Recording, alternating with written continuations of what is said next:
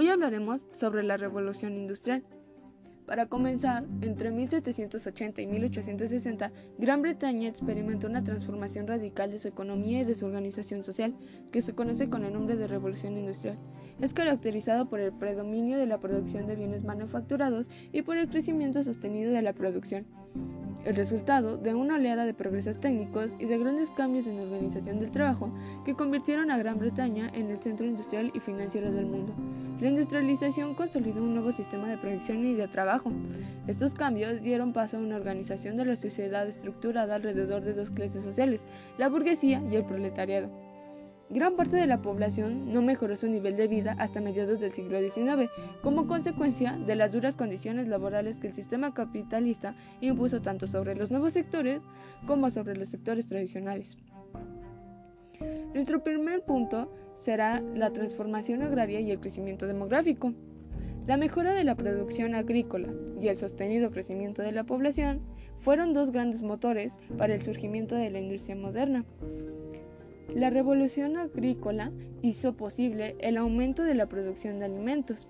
Las tres innovaciones agrarias más importantes fueron los cambios en el sistema de cultivo, la introducción de nuevas máquinas y la nueva estructura de la propiedad.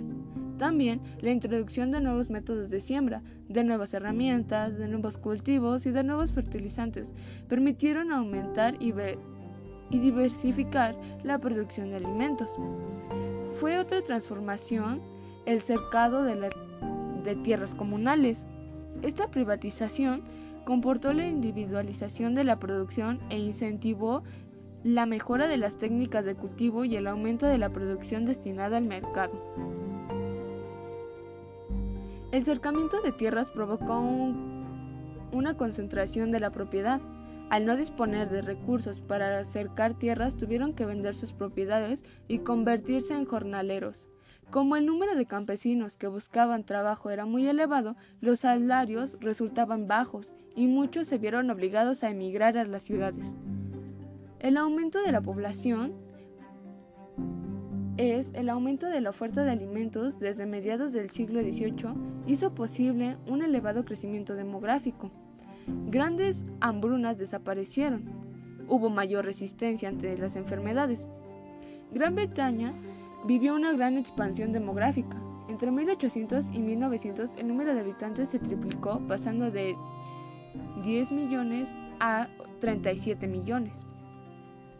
La natalidad se elevó del 32.5% al 37% a finales, debido a la disminución de la edad de matrimonio y del número de celibes por la mejora de la situación económica esta tasa inició su declive en la segunda mitad del siglo XIX como consecuencia del, descenso de la mortalidad infantil. La reducción de la tasa de mortalidad fue, en primer lugar, el resultado de, de una mejor alimentación, a la que contribuyeron algunos avances médicos e higiénicos. De este modo, la tasa de mortalidad disminuyó un tercio, pasando de alrededor del 32% en 1700 a situarse ligeramente por encima del 20% a finales del siglo XIX. Asimismo, la esperanza de vida creció notablemente. A finales del siglo XIX se situaba alrededor de los 50 años. Otro punto es el desarrollo de la industria. El nacimiento de la industria estuvo estrechamente vinculado a la fábrica como lugar de producción, la mecanización de procesos productivos y el uso generalizado de la energía del vapor. El cambio en los sistemas de producción se caracterizó por el uso de máquinas y por la sustitución de las fuentes animadas de energía por inanimadas.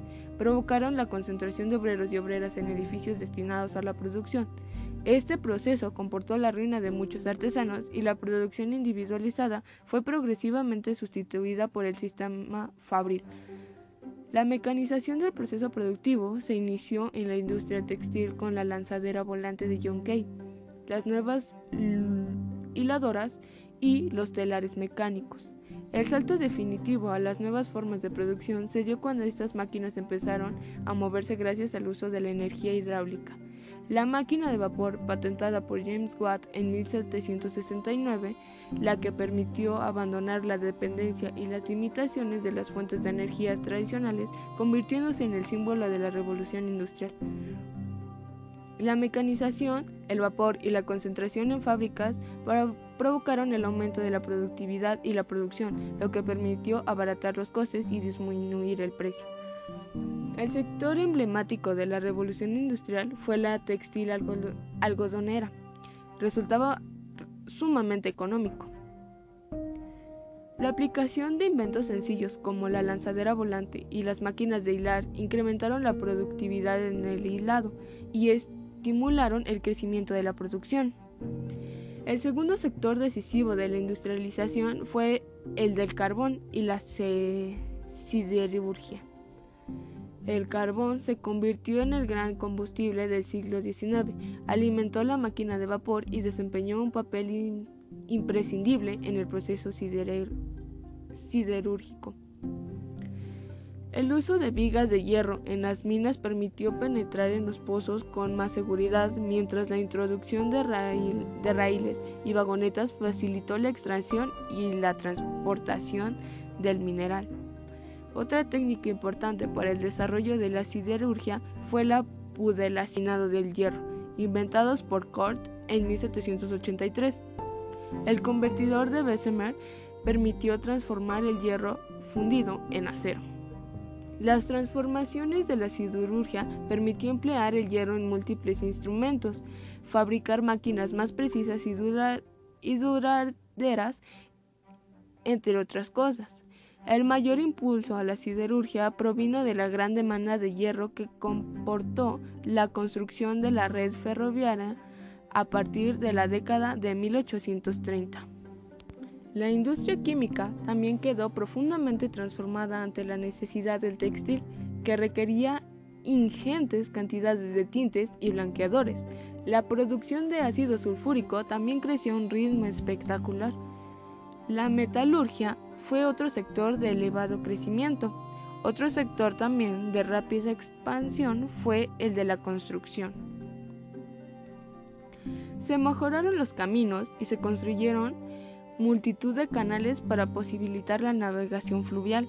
Fue el ferrocarril el que provocó una verdadera revolución en el transporte, gracias a su rapidez, enorme capacidad de carga, menor coste por unidad transportada y mayor seguridad para pasajeros y mercancías.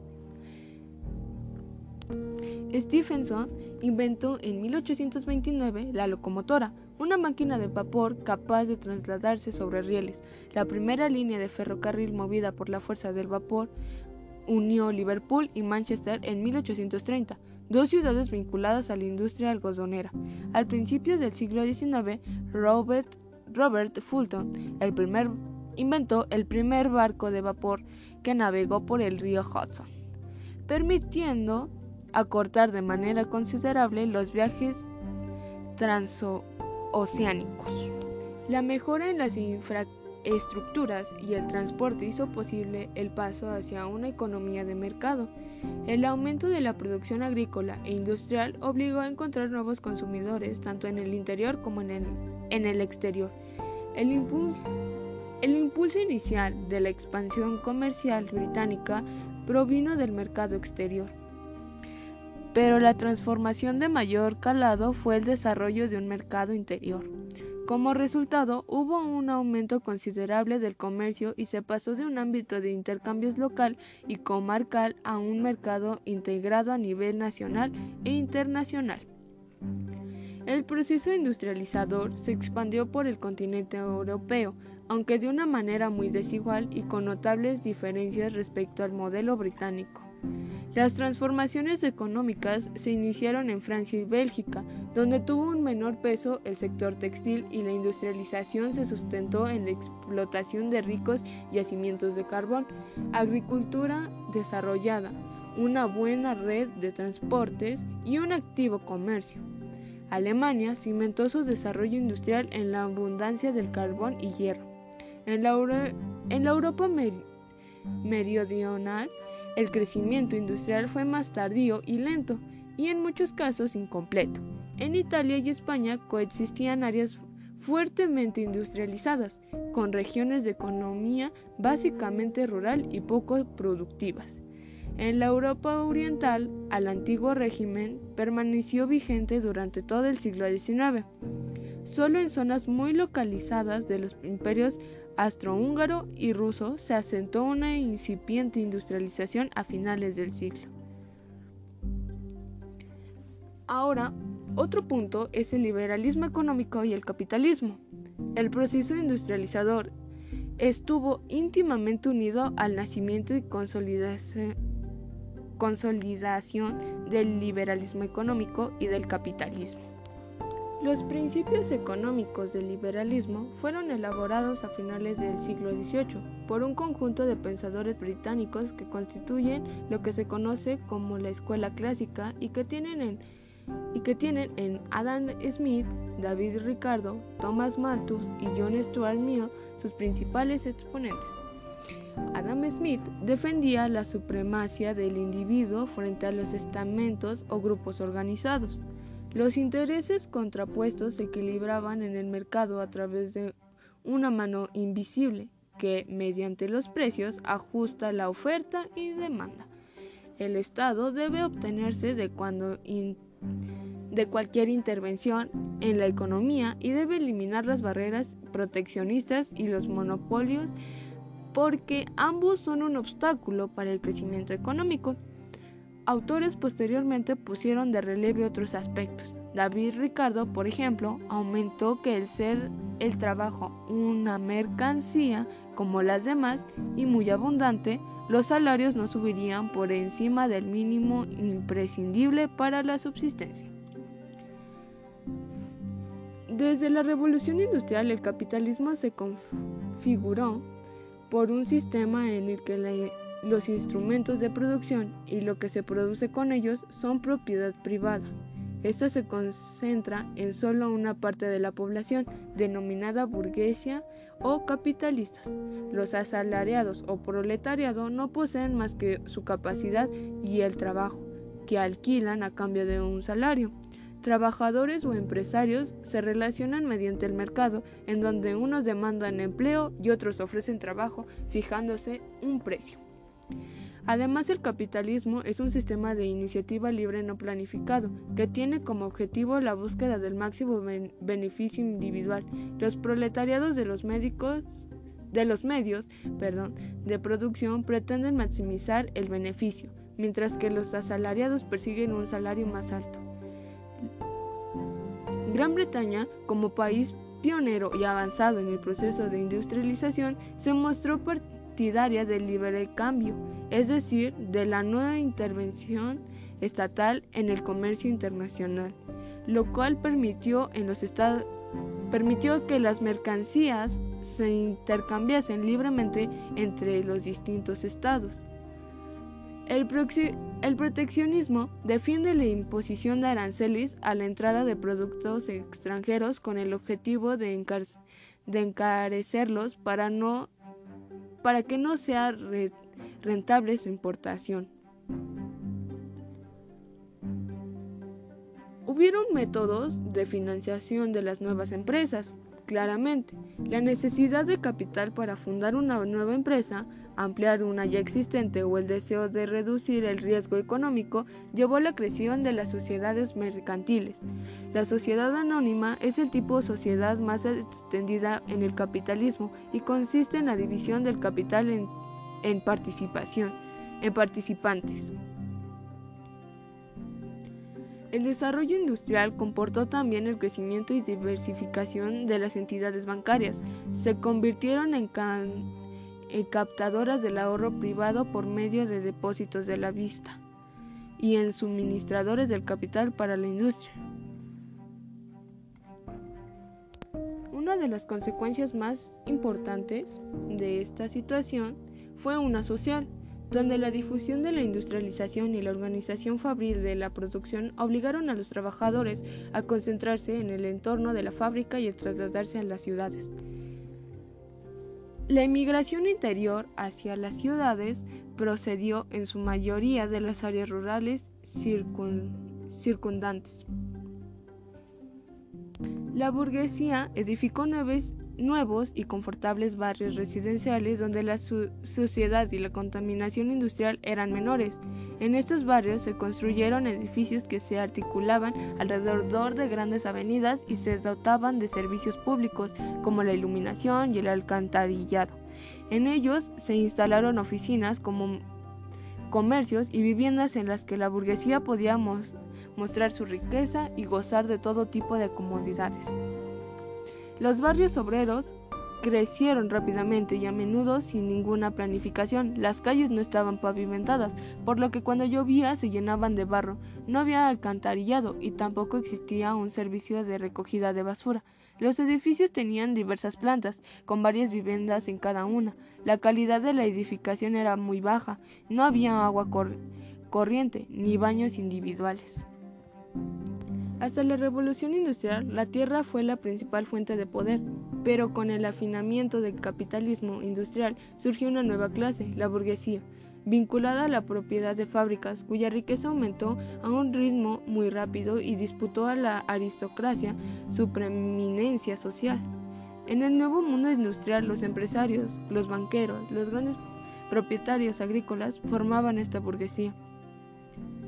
En medio de esta élite de esta élite económica y los trabajadores fabriles surgió la clase media, cuyo rasgo común era que no ejercía un trabajo manual. Esta estaba formada por profesionales liberales, a los que se sumaron nuevas profesiones que alcanzaron una gran importancia en la sociedad industrial.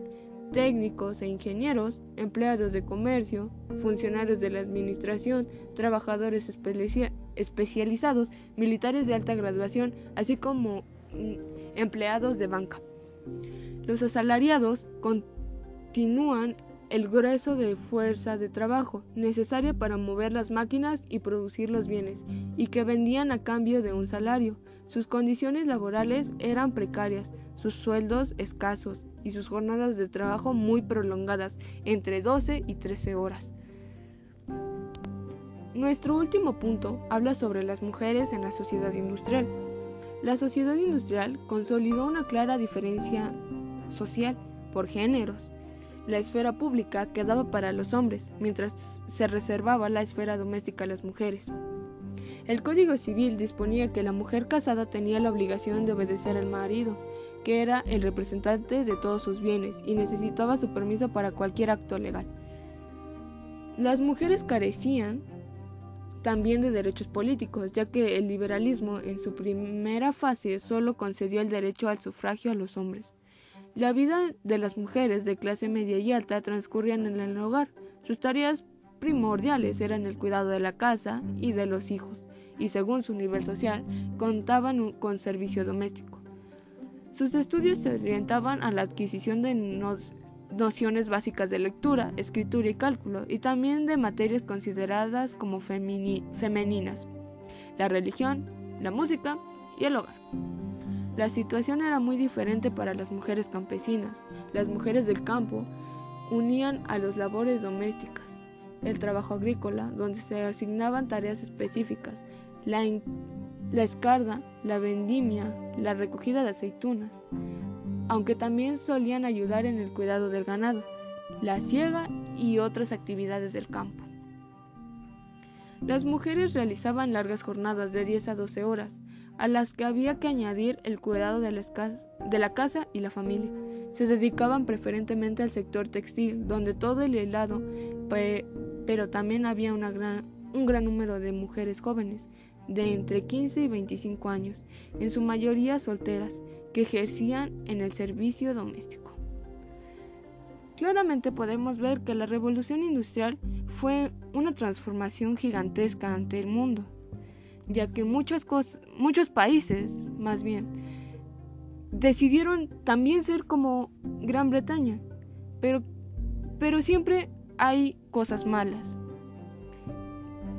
Tiene sus contras, pero muchos avances tecnológicos que hoy en día nos funcionan demasiado.